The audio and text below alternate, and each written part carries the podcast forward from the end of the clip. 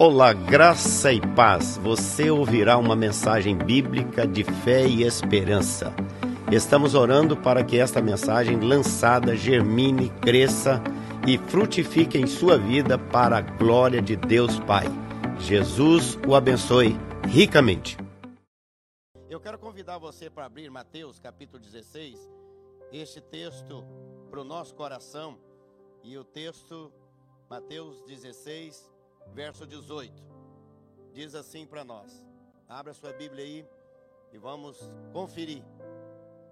Também te digo que tu és Pedro, e sobre esta pedra edificarei a minha igreja, e as portas do inferno não prevalecerão contra ela. Meus irmãos queridos, a igreja tem um dono, a igreja é de Jesus, a igreja é noiva do Senhor. A igreja é o lugar onde nós nos reunimos e prestamos adoração ao nosso Deus e somos encorajados por Ele para vivermos os seus milagres todos os dias. A igreja foi plantada por Deus para ser uma comunidade terapêutica, onde a vida de Cristo flua para os irmãos e entre os irmãos, atingindo também todos que ainda não conhecem o Senhor comunicando perdão, graça, amor, aceitação, libertação, cura e vida eterna. O corpo de Cristo, a igreja, está presente dentro de nós. A igreja está presente através de nós. E a igreja está presente ao redor de nós. Então, nós precisamos de entender que há três atitudes que nós precisamos tomar em relação à igreja do Senhor Jesus. Primeira delas é consistência. Segundo é perseverança. E terceiro é entusiasmo.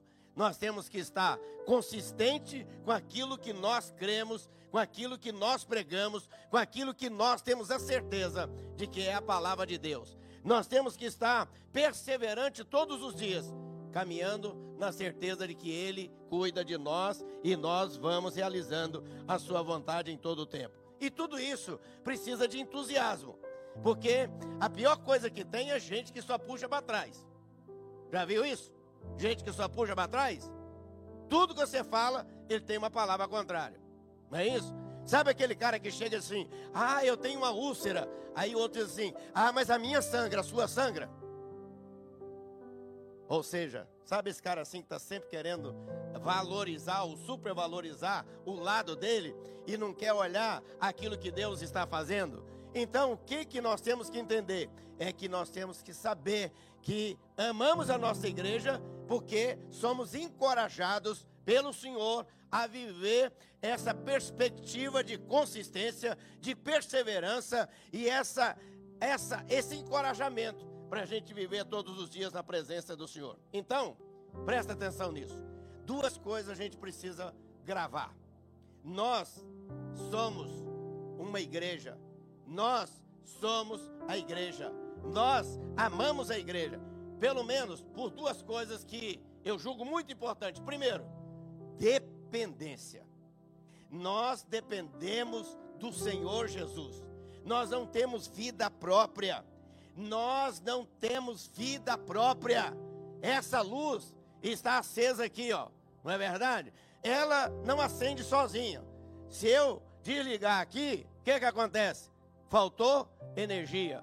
As luzes estão aí, mas não tem energia. Ou seja, à medida que eu ligo, ela acende, ela clareia. Ou seja, o que é que tem lá por trás? Tem uma usina produzindo essa energia, e essa energia chega até nós, até aqui onde nós estamos. A liga a lâmpada e ela acende, e assim a nossa vida. Nós não temos energia própria, nós temos a força que vem do Senhor.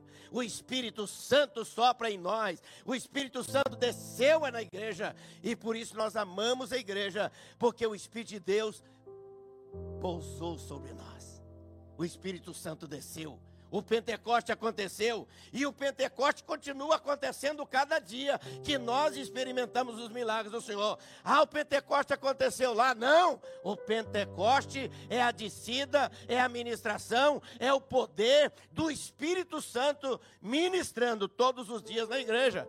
É através da palavra, é através da oração, é através da Bíblia, é através do testemunho, é através da cura, é através do milagre. Ou seja, nós somos dependentes daquele que é a fonte da vida. Então, tem uma usina geradora de energia para a nossa vida. E a nossa vida só tem luz se vier do Senhor Jesus. A lua tem luz? A lua tem luz? Ela brilha por causa do sol. Nós não temos luz própria. E eu falei aqui antes do Natal, nós não temos que ser árvores de Natal. Nós temos que ser árvores plantadas junto à corrente de água, que no devido tempo dá o seu fruto, e tudo quanto faz é bem sucedido. Ou seja, a luz que vem para nós, o poder que nós temos, vem do Senhor, vem dele para nós, e nós podemos viver na certeza que Ele edificou a igreja, Ele é o Senhor da igreja, Ele é o dono da igreja, Ele governa a igreja, Ele tem o controle da igreja. E Martim Lutero, em 1517, 31 de outubro, às 9 horas da manhã, da noite para amanhã, ele colocou no castelo de Wittenberg as 95 teses, e depois ele foi convidado, educadamente, a deixar tudo aquilo que ele tinha feito. E sabe o que, ele disse?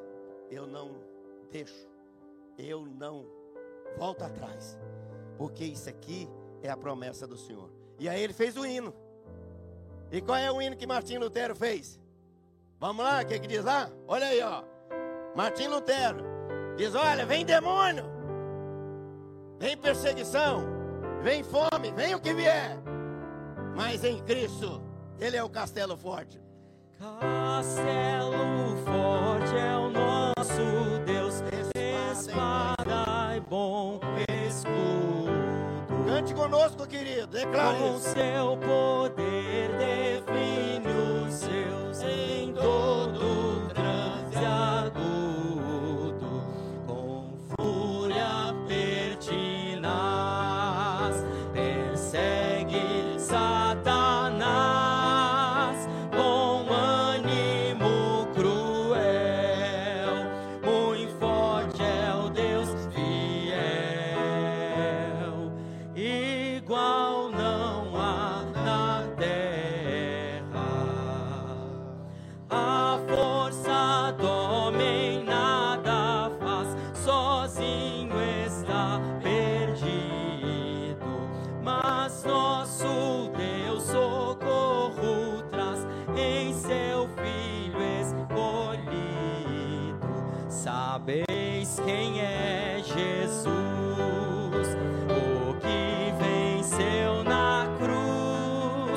Senhor dos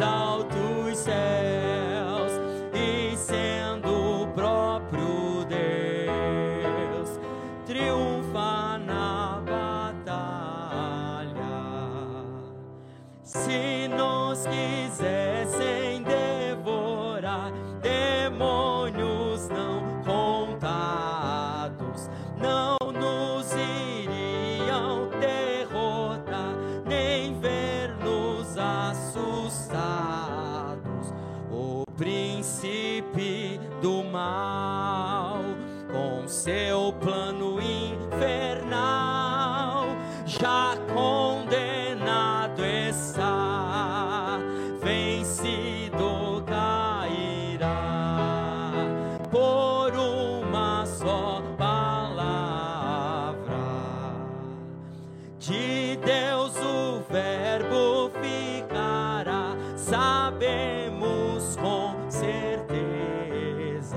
certeza, e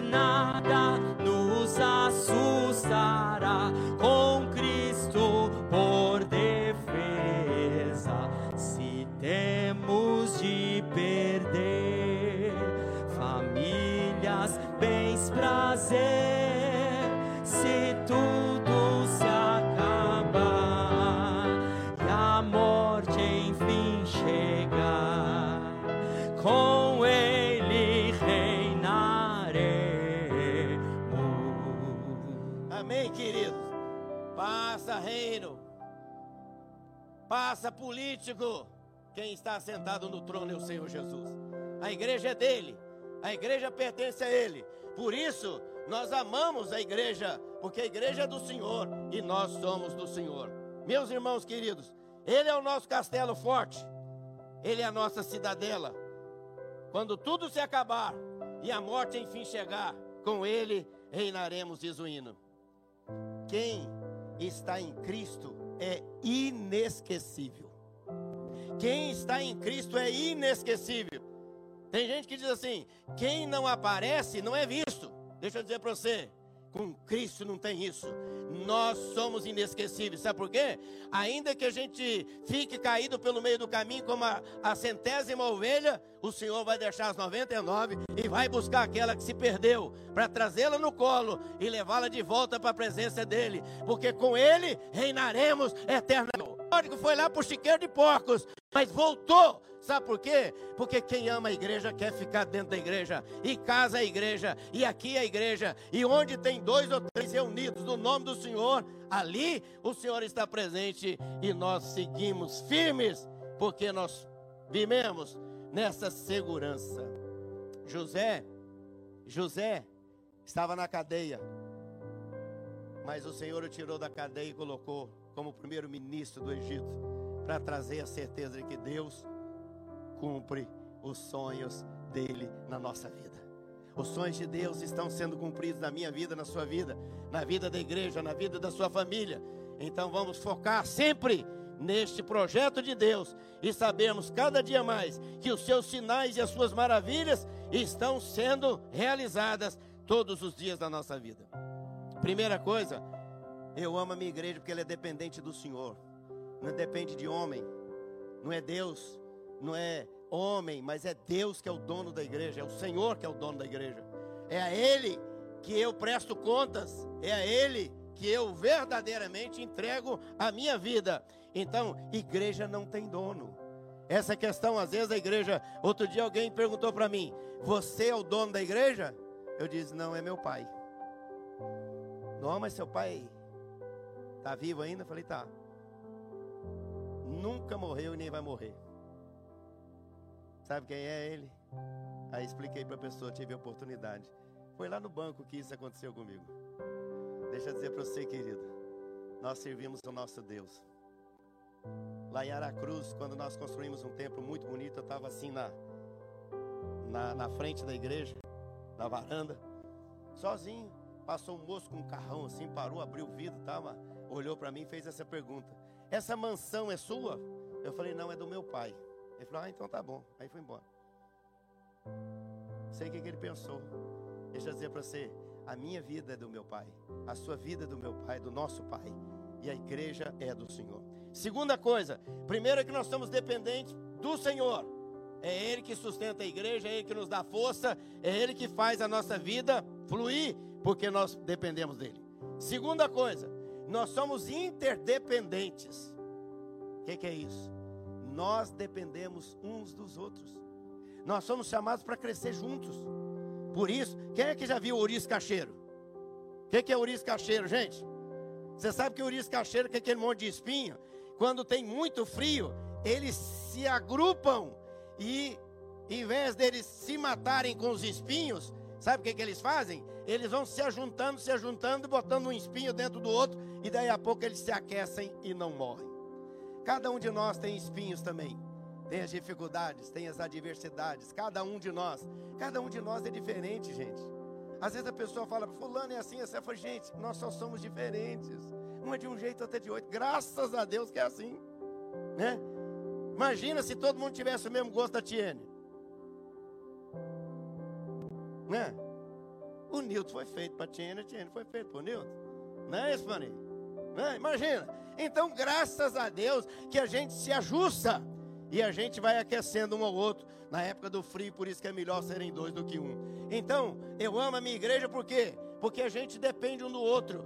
A gente tem que viver bem para que o outro viva bem. A gente tem que abrir mão do nosso espaço para ajudar o outro. E isso é igreja, é corpo de Cristo. É aqui, às vezes a gente precisa. Ô oh, Ronaldo, chegou uma pessoa ali agora, está visitando, não tem lugar. Fica em pé, senta aqui, pronto. Abre mão do espaço dele para poder trazer outra pessoa e colocar no lugar. São coisas pequenas, mas são espaços que estão sendo abertos para ser abençoado. Tem muita gente que às vezes está fazendo é, nada na igreja, mas tem os outros que estão agarrando, estão firmes, estão ministrando, estão orando, estão vindo, estão ajudando, estão limpando. Está todo mundo envolvido. Mas mais do que envolvido, está comprometido com o reino de Deus. Então nós somos dependentes uns dos outros. Reciprocidade, dependência. Nós nos edificamos mutuamente. Nós choramos com o que choram. Nós nos alegramos com o que se alegram. Nós somos outros centrados e não autocentrados. Ou seja, leve a carga um do outro. Olha quanta coisa tem na Bíblia falando sobre isso. Edificai-vos uns aos outros. Olha o que, que a Bíblia diz. Nós oramos uns pelos outros, Tiago 5,16. Nós somos benevolentes uns para com os outros, Efésios 4,32. Nós somos hospitaleiros uns com os outros. 1 Pedro 4,9. Nós servimos uns aos outros, Gálatas 5,13. Nós consolamos uns aos outros. 1 Tessalonicenses 4,18. Nós corrigimos uns aos outros. Gálatas 6:1. Nós perdoamos uns aos outros. 2 Coríntios 2:7. Nós admoestamos uns aos outros. Romanos 15:14. Nós instruímos uns aos outros, Colossenses 3,16. Nós exortamos com amor uns aos outros, Hebreus 13, 13. Nós amamos uns aos outros, nós choramos uns com os outros. E nós, olha que coisa linda, gente. Se tem alguém caído, e a gente levanta o caído, sabe por quê? É porque tem alguém em pé. Não está todo mundo caído, graças a Deus. Se um está doente, o outro está bom, aquele que está né, é bom, vai ajudar o outro. É por isso que a gente se casa para serem dois, para formarem dois e depois três ou quatro ou cinco, quantos filhos tiverem, e a presença do Senhor então na vida de cada um de nós. Meu querido, minha irmã, meu irmão, presta atenção nisso. Nós temos que viver como corpo de Cristo, amar a igreja, porque nós somos dependentes do Senhor. Nós dependemos uns dos outros. Eu dependo de você. Você precisa de mim. Eu preciso de você. Nós precisamos uns dos outros. Nós precisamos de Cristo até o fim. Até o fim. Você crê nisso? Você crê nisso? Quem crê nisso, fica em pé.